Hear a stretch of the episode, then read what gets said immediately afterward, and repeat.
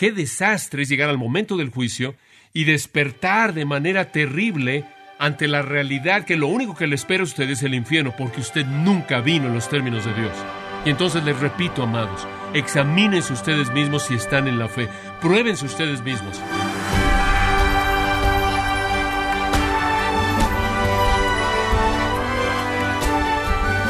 Sea usted bienvenido a esta edición de Gracia a vosotros con el pastor John MacArthur. La canción cristiana que dice, No todo el mundo que habla sobre el cielo irá allí, describe a quienes se autoengañan disfrutando y hablando de una salvación que realmente no poseen. ¿En qué condición se encuentra usted, estimado oyente? ¿Conoce la verdad sobre la salvación y su propia condición espiritual? Bueno, en el programa de hoy, John MacArthur nos mostrará que es saludable ver con detenimiento lo que cree, sus prioridades y la consistencia de su vida comparada con los parámetros de Dios. Nos encontramos en la serie Examínese a sí mismo, aquí en gracia a vosotros. Es muy serio venir a la mesa del Señor. Es serio el hecho de que un creyente venga a la mesa del Señor mientras que está entreteniendo el pecado en su vida. Es serio que un cristiano venga a la mesa del Señor cuando no se arrepiente de todo y desea sobre cualquier otra cosa la justicia y la santidad y se vuelve de cualquier pecado conocido. Es serio. Pero lo que es inclusive más serio es venir a la mesa del Señor y beber indignamente porque usted no es cristiano en absoluto. Así que examínese usted mismo para ver si usted está en la fe. Pruébese a sí mismo. Dice usted, John, ¿cómo hago eso? ¿Cómo sé si realmente soy cristiano? Yo, yo creo. Quizás inclusive fue bautizado. Voy a la iglesia. Yo creo que soy cristiano.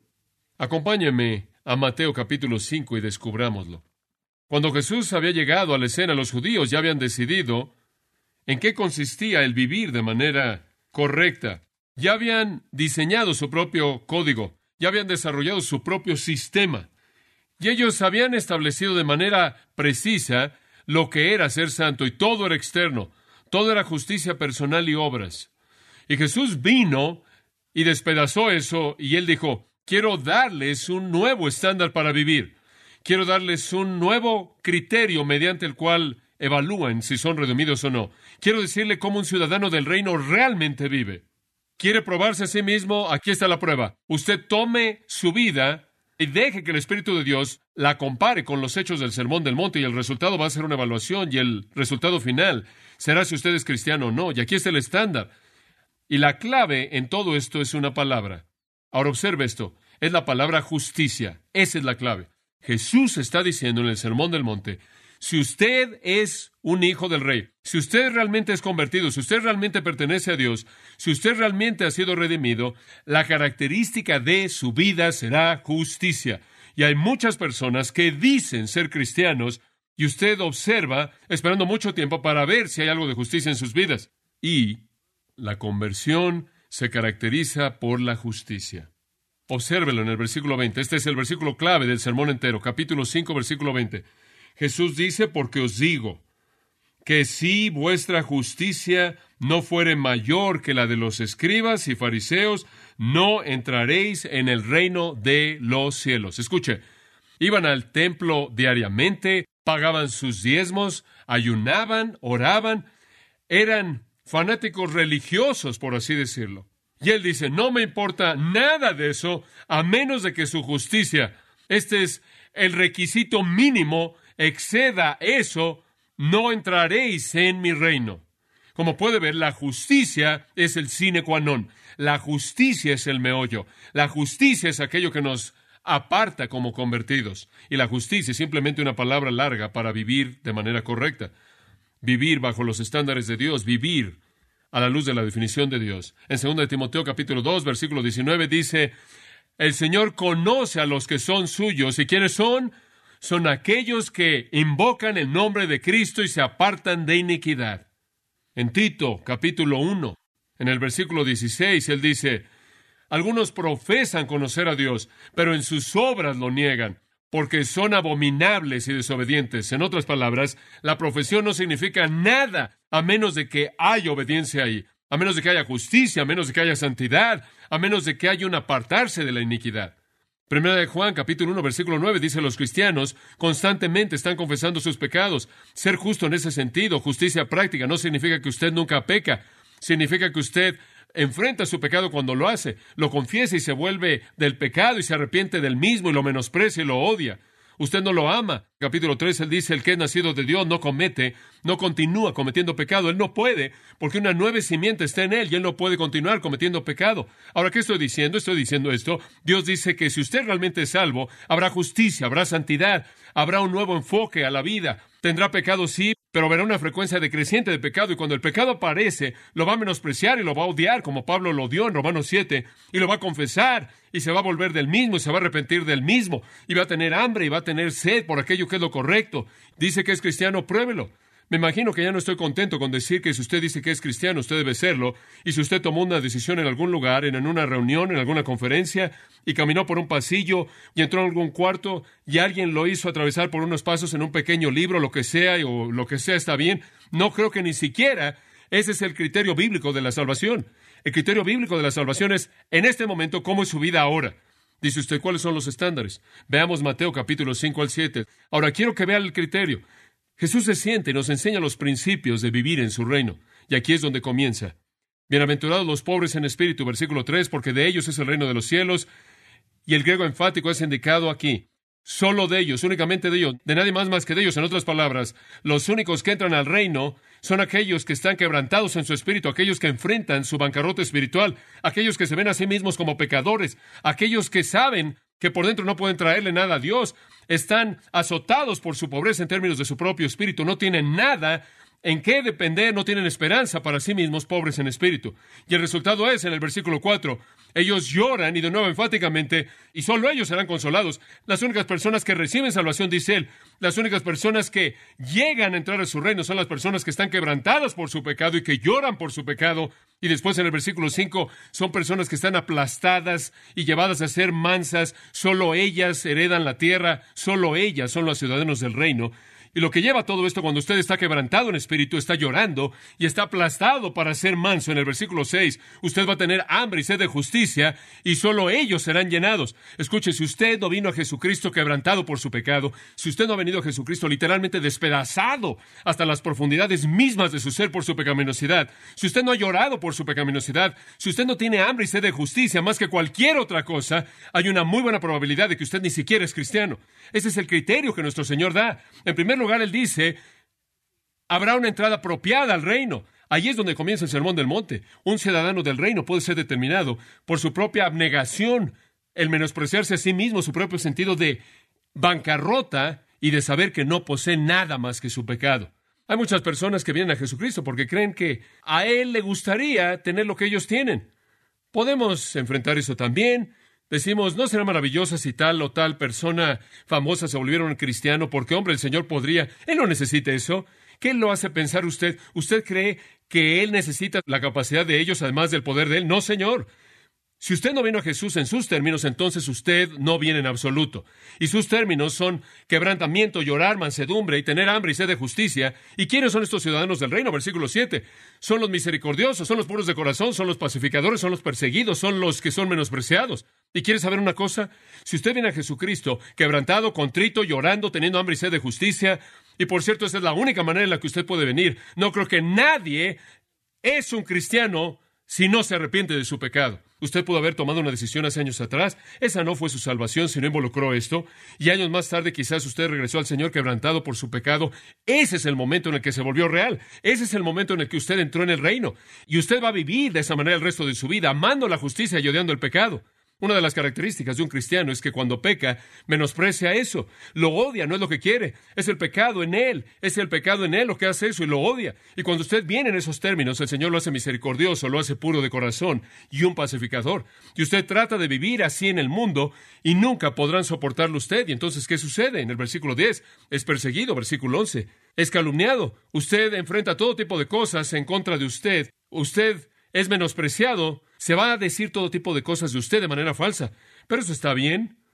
Esté contento. ¿Por qué? Estoy feliz. ¿Por qué? Porque usted es un ciudadano del reino. Ahora, lo primero que quiero que vea entonces es que si usted realmente es cristiano, usted viene en esos términos llorando por el pecado. Ahora, lo segundo acerca de esto, examínese a usted mismo. Si usted no es cristiano, no solo la entrada al reino va a ser en esta condición, sino que su testimonio también será diferente. Y ahí es a donde entra en el versículo 13. Vosotros sois la sal de la tierra y después en el versículo 14, vosotros sois la luz del mundo. Ahora escucha lo que voy a decir. Si usted realmente es cristiano, su testimonio va a ser claramente distinguible del resto del mundo. Eso es lo que está diciendo. Como puede ver, el mundo es como carne que está en estado de putrefacción. Está pudriéndose. Y usted sabe que la sal es un preservador.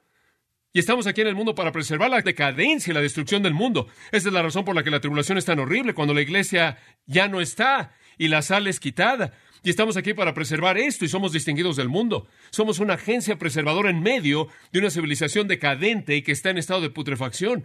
Y debemos ser una luz que está colocada en un monte y debemos ser sal que tiene sabor. En otras palabras, Él está diciendo, no solo si tú eres cristiano, vienes por el camino correcto, sino que vas a tener un testimonio que es distinguible, que es identificable de manera clara del resto del mundo.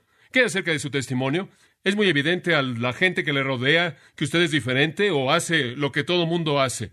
¿Está en el flujo de la vida con el resto de la gente? Cuando usted se volvió un cristiano, ¿cambió las cosas en su vida? Si no fue así, entonces no pasó nada. No pasó. Nuestro Señor avanza. Él dice otra cosa que caracteriza a alguien como su hijo del reino y es la obediencia.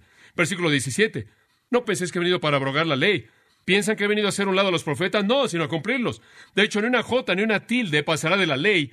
Y os digo que cualquiera que quebrante el más pequeño de estos mandamientos y así enseña a los hombres, muy pequeño será llamado en el reino de los cielos, pero el que los haga y los enseñe, él mismo será llamado grande en el reino de los cielos. Y entonces él procede a decir que su justicia más vale que exceda la de los escribas y los fariseos. El punto es este. Si usted verdaderamente es salvo, será obediente, será obediente. Y él da un paso más hacia adelante. Si usted realmente se ha convertido, va a pensar de manera diferente. Eso es correcto.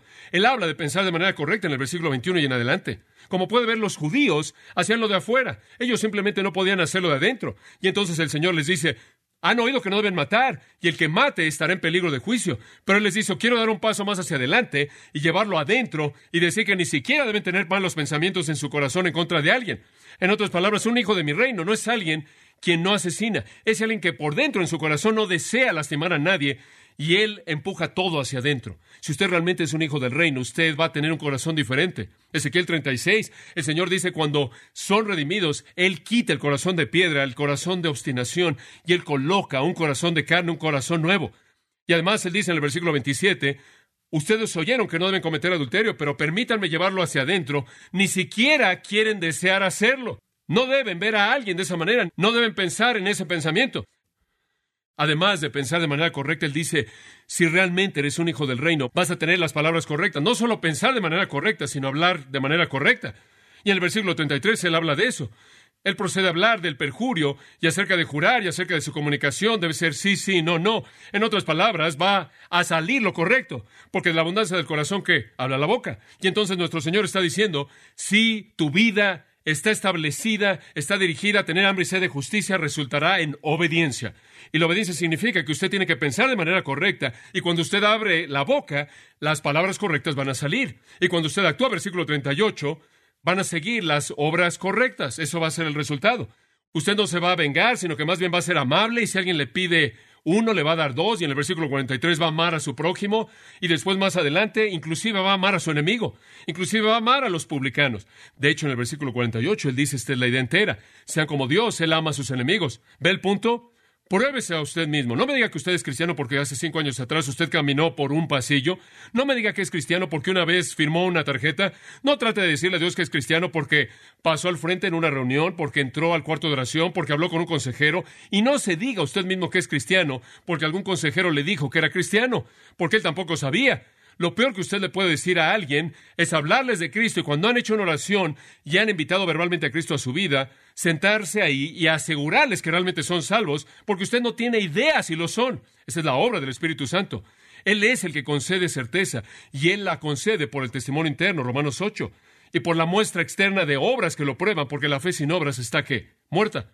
Y sabe una cosa, uno de los legados que hemos recibido del tipo de evangelismo que se ha llevado a cabo en nuestro país es que creemos que la salvación está ligada a una decisión, pero la certeza de salvación no tiene nada que ver con la decisión en el pasado. tiene que ver con lo que está pasando en el presente, en la actualidad. Jesús lo expresó de esta manera en Juan 8. Si continúan en mi palabra, entonces serán mis discípulos verdaderos. Siempre hay continuación, siempre es tiempo presente. Entonces nuestro Señor dice, si realmente eres un hijo de Dios, vas a entrar por el camino correcto, llorando por tu pecado, y tu vida es totalmente diferente, distinguible de la del mundo. Y eres caracterizado por la obediencia, por pensar de manera correcta, por hablar de manera correcta, por hacer lo correcto. Y Él avanza. Motivos correctos, el tipo correcto de expresión religiosa, el tipo correcto de adoración, lo podremos llamar.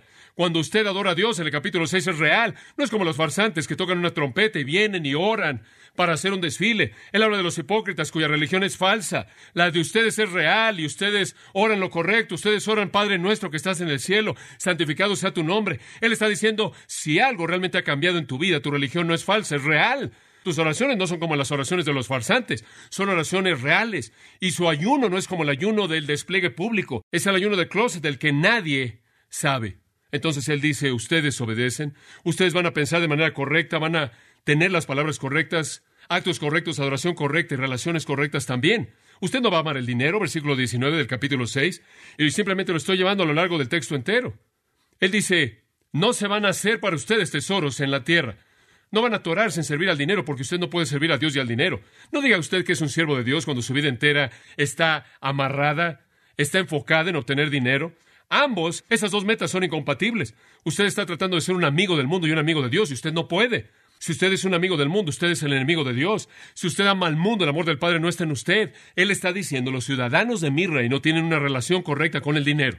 Después, en el versículo 25 al 34, él dice en el capítulo 6, ellos tienen una relación correcta con las cosas materiales. No siempre están preocupados por lo que van a vestir, por lo que van a comer o dónde van a dormir, porque ellos saben que Dios va a encargarse de eso. Dios se encarga de todo eso. Versículo 31. ¿Por qué van a estar afanados diciendo qué comeremos o qué beberemos o qué vestiremos? Eso es lo que los paganos, los gentiles buscan. Si eres un hijo de mi reino, tú sabes que Dios Padre se encarga de eso. Y entonces tienes una relación correcta con el dinero y con las cosas materiales, e inclusive vas a tener una relación correcta con la gente, dice el capítulo 7. No vas a estar por todos lados juzgando de manera equivocada a la gente. No vas a estar por todos lados tratando de hacerte el piadoso cuando tienes problemas en tu propia vida. Entonces, como usted puede ver, el Señor realmente está estableciendo algunas cosas elementales, ¿no es cierto? Él está diciendo, ¿quieres saber si realmente eres cristiano? ¿Cómo veniste a Cristo? Veniste simplemente diciendo, oye Jesús, si me puedes dar una vida feliz, la voy a aceptar. ¿Le gustaría tener una vida feliz? ¿Le gustaría tener una vida abundante? Tengo un plan maravilloso para tu vida. ¿Quieres saber una cosa? Dios tiene un plan terrible, horrendo, para su vida fuera de Cristo y usted solo viene a Él en sus términos, no los suyos. Entonces, usted viene quebrantado, contrito, despedazado por su pecaminosidad, y Él lo cambia inmediatamente y le da un nuevo corazón y usted es diferente. Usted se convierte en la sal y en la luz y está en un monte y el mundo lo puede ver y entonces se puede distinguir si realmente usted es cristiano y su vida se caracteriza por un hambre de justicia, lo cual significa que usted va a querer obedecer más que cualquier otra cosa. Y eso va a resultar en pensar de manera correcta y hablar de manera correcta y actuar de manera correcta y tener un tipo de adoración correcta y un tipo de relaciones correctas. Y sabe una cosa, inmediatamente alguien va a decir, bueno, ¿quién puede llegar a vivir así? Muy bien, me da gusto que usted llegó a ese punto, porque no puede. ¿Quiere saber una cosa? Todo eso es imposible. Se lo puedo ilustrar al ver Mateo 19. Mateo 19, versículo 23. Jesús le acaba de hablar al joven rico. Le dijo que vendiera todo lo que tenía, se lo diera a los pobres y después viniera y lo siguiera. Y el rico amó su dinero más de lo que él amó a Jesús y entonces él tomó su dinero y se fue. Ahora observe lo que Jesús dice. De cierto os digo que un hombre rico difícilmente traerá el reino de los cielos. Y de nuevo os vuelvo a decir, ahora escuche esta afirmación. Es más fácil que un camello entre por el ojo de una aguja que un hombre entre al reino de Dios. ¿Ve usted lo que está tratando de decir? No tenemos los recursos por nosotros mismos, no podemos hacerlo. Y esa es la razón por la que usted tiene que estar listo para quitarse de todo el equipaje que trae y arrojarse en la misericordia de Dios. Y el hombre rico no estaba dispuesto a hacerlo. Él estaba dispuesto a subirse al vagón religioso cargando su equipaje del materialismo y él no se podía subir con eso. Es como tratar de entrar por el ojo de una aguja con un camello. Imposible. Ese es el punto. La única manera en la que alguien llega a entrar al reino es cuando se da cuenta de que no puede. Y se despoja de todo hasta quedar desnudo. Y regresa a Mateo 5.3, quebrantado en espíritu y llorando y teniendo hambre y sed de justicia, lo cual es absolutamente imposible que él llegue a alcanzarlo. Dice usted, bueno, pero la mayoría de la gente no quiere cumplir con esas condiciones. Tiene razón. La mayoría de la gente quiere irse al cielo a su manera y quieren irse con todas sus cosas. Son como un hombre que se fue a un viaje con cuatro bolsas. Aquí está la mundanalidad, el pecado Satanás y sí mismos. Y se van a meter. Y están diciendo, Jesús, quiero la felicidad que me vas a dar. Quiero escapar del infierno. Aquí vengo. Hay un camino, por cierto, para ellos. Regresa a Mateo 7.13 y permítame mostrárselo. Mateo 7.13. Como puede ver los discípulos en este momento, junto con la multitud, probablemente están diciéndose a sí mismos, hombre, con este tipo de estándares, ¿quién llega a entrar? ¿Quién se salva? ¿Quién califica? Escuche esto. Entrad por la puerta estrecha, porque amplia es la puerta y espacioso el camino que lleva a la perdición. Y escuche esto. Y muchos son los que entran por ella. ¿Por qué? Usted puede entrar por ahí con todo su equipaje. Es una puerta ancha. Es una puerta espaciosa. Es enorme. Usted simplemente se mete con toda la basura que quiere ahí todas sus obras y justicia personal y la manera de pensar, lo voy a hacer a mi manera y quiero a Jesús, pero también quiero las otras cosas. Es como el hombre que estaba diciendo que era un cantante en Las Vegas y después se salvó y continuó siendo un cantante en Las Vegas. Eso me parece que es tratar de entrar por la puerta estrecha con un montón de basura. ¿Sabe una cosa? La puerta estrecha y la puerta amplia son diferentes en ese sentido. Versículo 14. Estrecha es la puerta y angosto el camino que lleva la vida y pocos son los que la hallan. Escuche, es un camino difícil. Y la palabra literalmente significa un camino comprimido. Usted no puede entrar con toda esa basura por ese camino. En primer lugar, usted no puede entrar por la puerta estrecha. ¿Alguna vez ha tratado de entrar por una puerta giratoria con cuatro maletas? No puede. No puede. No puede entrar por ese camino. Tiene que dejar toda la basura, tiene que entrar totalmente desnudo y despojado. Ahora quiero que observe algo. El camino ancho es el que lleva a la destrucción. No es el camino al infierno, no. Escuche, esta no es la gente que está amontonándose en el camino al infierno. Este es el camino al cielo, nada más que es el camino equivocado. Ellos creen que van al cielo. Ellos están metiéndose todos por el camino de Jesús. Este es el camino ancho. Usted no tiene que dejar nada, no tiene que vivir de ninguna manera diferente. Usted no tiene que pensar de manera diferente. Usted no tiene que hacer nada. Lo único que tiene que hacer es decir, tomé una decisión, o fui bautizado, caminé por un pasillo, pasé adelante, firmé una tarjeta cuando era un niño, mi mamá me ayudó, y usted simplemente puede entrar con toda su basura y apilarse ahí, nada más que es un camino ancho que lleva a la destrucción. Y la parte triste es que muchos están ahí, muchos. Y estrecha es la puerta. Y la única manera en la que usted puede entrar por ahí es dejar su pecado a Satanás, a usted mismo y al mundo. Y difícil o comprimido es el camino que lleva a la vida y pocos son los que la hallan. Escuche, hay esos pocos, pero también hay esos muchos que están en el camino equivocado. Usted está en ese camino y tiene toda su mundanalidad, toda su justicia personal, pensando que usted es muy bueno por sí mismo y el resto de la basura. Usted nunca ha cortado la cuerda con el mundo, nunca ha cortado la cuerda con su estilo de vida maligno, nunca ha cambiado su propia justicia personal para acercarse a Dios. Usted cree que son buenas obras y cree que va a llegar. Y le voy a decir que está en el camino ancho y usted va a terminar un día en la puerta misma del cielo y como Juan Bunyan dice, y va a descubrir que hay una entrada al infierno desde los portales del cielo. ¿Y quieres saber una cosa? Mucha gente va por ese camino porque es fácil y hay muchas personas que están vendiendo boletos para ese camino. ¿Sabía eso? De hecho, habla de ellos en la siguiente sección. Guardados de los falsos profetas, versículo 15. ¿Qué están haciendo? Están tratando de mantenerlo por el camino ancho. Están tratando de mantenerlo en el camino fácil. No tiene que cambiar nada. Simplemente súbete y recibe a Jesús. ¿Se da cuenta? Pero ¿sabe qué va a pasar cuando usted llegue al final de ese camino? Versículo 21 nos dice, no todo el que me diga Señor, Señor entrará al reino de los cielos, sino el que hace la voluntad de mi Padre que está en los cielos. Muchos me dirán en aquel día, Señor, Señor, no profetizamos en tu nombre, y en tu nombre echamos fuera demonios, y en tu nombre hicimos muchos milagros. ¿No puede ver que esta es la multitud entera en el camino, el camino espacioso? Ve la palabra muchos en el versículo 13, muchos están en ese camino. Y después en el versículo 22, y cuando finalmente llegan, dicen, Señor, Señor, ¿no hemos hecho todas estas cosas? Somos el grupo de la iglesia por ahí, Señor. Estábamos involucrados en el ministerio de liberación, estábamos predicando, hicimos obras maravillosas. Y entonces les declararé, nunca os conocí, apartaos de mí, hacedores de maldad. Van a decir, Señor, Señor, como puede ver, va a haber mucha gente que no va a saber que está en el camino equivocado, sino hasta el final. Y creo que esa es la razón por la que le estoy diciendo lo que le estoy diciendo. No puede hacer esto. Digo, no se adormezca. Pocos son los que la hayan, porque pocos están dispuestos a entrar en los términos de Dios. ¿Se da cuenta? Y después él da una ilustración para cerrar. Ahora, si quieres saber cómo esto funciona, él dice, permítanme contarles una historia acerca de un hombre sabio, versículo 24, quien construyó su casa sobre la roca.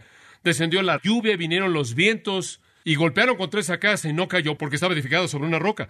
Ahora este es un hombre que vino en los términos de Dios, y él estaba en la roca, y él edificó su casa en la roca y permaneció, versículo 26.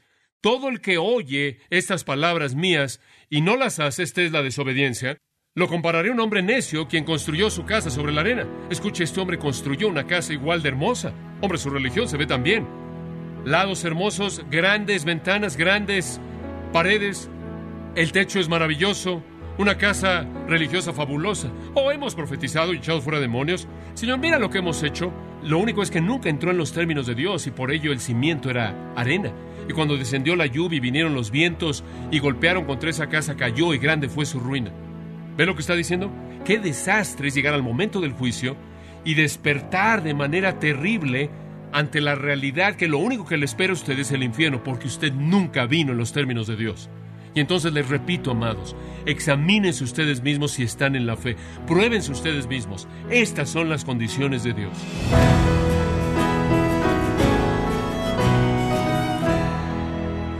El MacArthur nos está mostrando las evidencias que demuestran tener una salvación genuina y cuando no se tiene, en la serie Examínese a sí mismo, aquí en gracia a vosotros. Estimado oyente, tenemos a su disposición la Biblia MacArthur en la versión La Nueva Biblia de las Américas, que reúne la traducción moderna más literal disponible en español en Latinoamérica, junto con el trabajo pastoral, y la erudición de más de 35 años de John MacArthur para lograr, junto con la versión Reina Valera 60, la Biblia de estudio más exhaustiva del mercado. Puede adquirir la Biblia MacArthur versión, la nueva versión de las Américas, visitando nuestra página en gracia.org o en su librería cristiana más cercana recordándole que puede descargar todos los sermones de esta serie, examínese a sí mismo, así como todos aquellos que he escuchado en días, semanas o meses anteriores, en gracia.org. Si tiene alguna pregunta o desea conocer más de nuestro ministerio, como son todos los libros del pastor John MacArthur en español, o los sermones en CD, que también usted puede adquirir, Escríbanos y por favor mencione la estación de radio por medio de la cual usted nos escucha en gracia a vosotros. Es importante conocer no solo el país y ciudad de donde usted nos escucha, sino también la radio. Para quienes contactan nuestro ministerio por primera vez, pueden solicitar una copia del mensaje de promoción sin costo alguno, un mensaje por oyente únicamente. Si usted vive en los Estados Unidos o Puerto Rico, escríbanos a Gracia Vosotros, P.O. Box 4000, Panorama City, California 91412. O puede escribirnos a través del siguiente correo electrónico radio